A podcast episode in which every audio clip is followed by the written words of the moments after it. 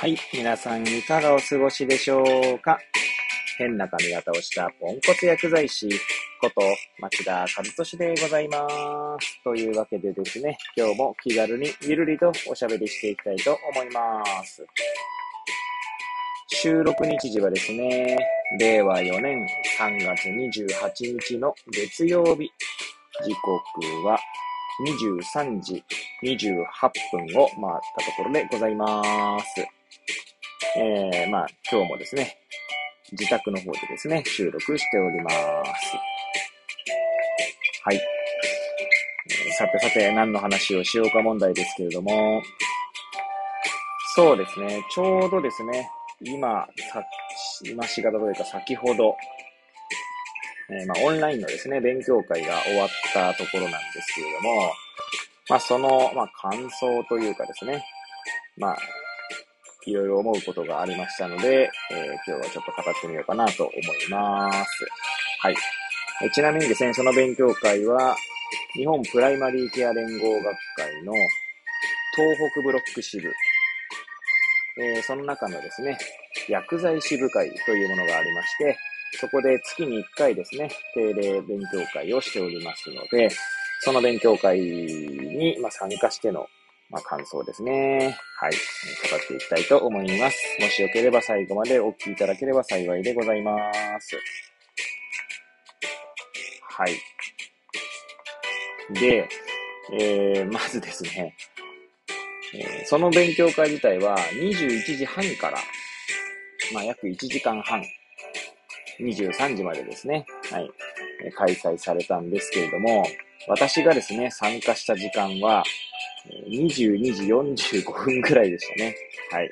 残り15分ぐらいのところで参加しました。はい。というのもですね、なかなか息子の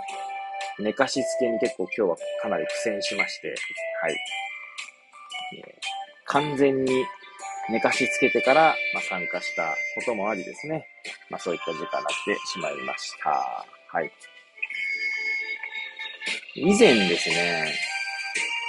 確かこれもプライマリーの勉強会だったと思うんですけど、その東北ブロック支部のですね、勉強会だったかと思うんですが、まあ、妻がですね、まあ、気を使って、妻気を使ってというか、まあ、なんだろうな、こちらに、こちらの状態をおもんばかってですね、私が寝かしつけるからいいよと言ってですね、私は勉強会に参加したんですけれども、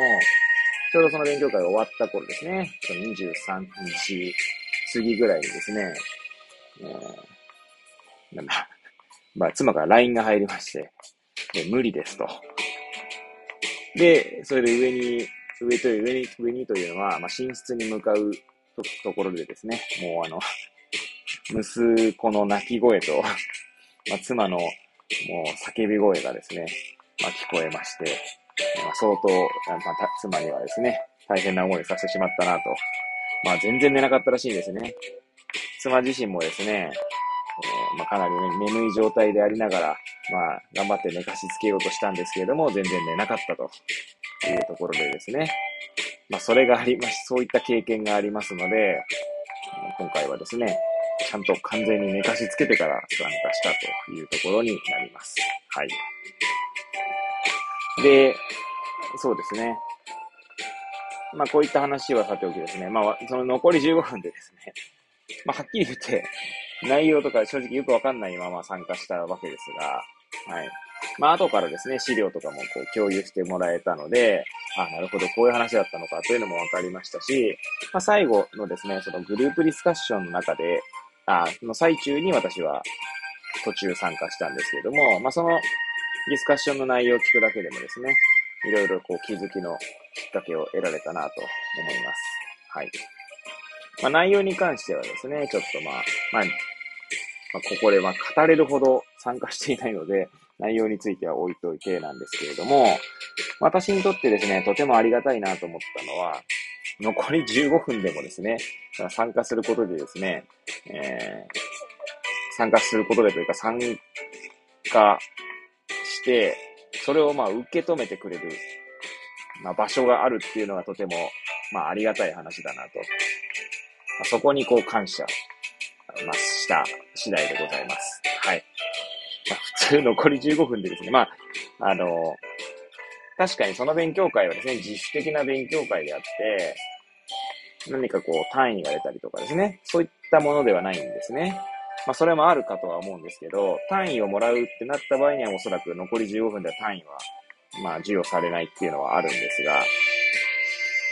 まあそのみんなのですね、その、なんだろうな、その空気感というか、はい。まあそれぐらい遅れててもですね、あの、あのなんだろうな、受け止めてくれる。まあまあ最初に言ったの通りです。受け止めてくれるというか、ああ、あの、やっと来たねーぐらいな感じの声かけでます。押してくれるというか、はい。残り15分だよぐらいなことを言ってくれるですね、まあ仲間たちがいるというのがもうなんともありがたい限りだなと思いましたね。はい。いやー、まあそんな感じでですね、まあこ、こ、今回は、え、まあ夜ですね、ほとんど参加できなかったわけですけど、来月はですね、初めてその、先ほど言ったように単位ですね。はい。日本プライマリーケア連合学会のプライマリーケア認定薬剤師の取得に、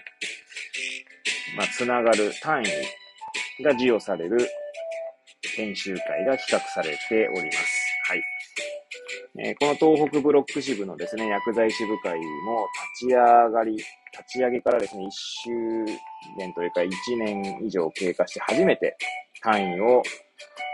単位が出る研修会を企画することになりました。はい。それはですね、一応土曜日になってますかね。土曜日の夕方から、はい。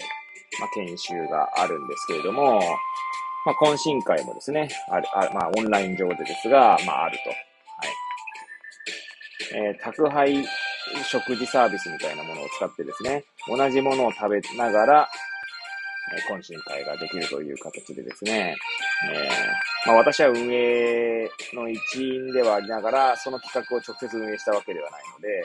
えー、なんつうんだろうな。まあ、話し合いにはね、参加しましたけどもね、はい。いや、なかなか面白そうだなと思ったりとかね、して、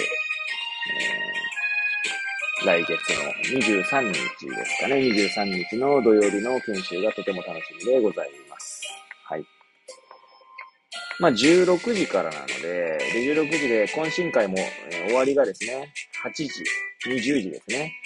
なので、まあ、その方が寝かしつけとか関係ないので、そして多分おそらく、な、娘とかですね、息子が映ってもですね、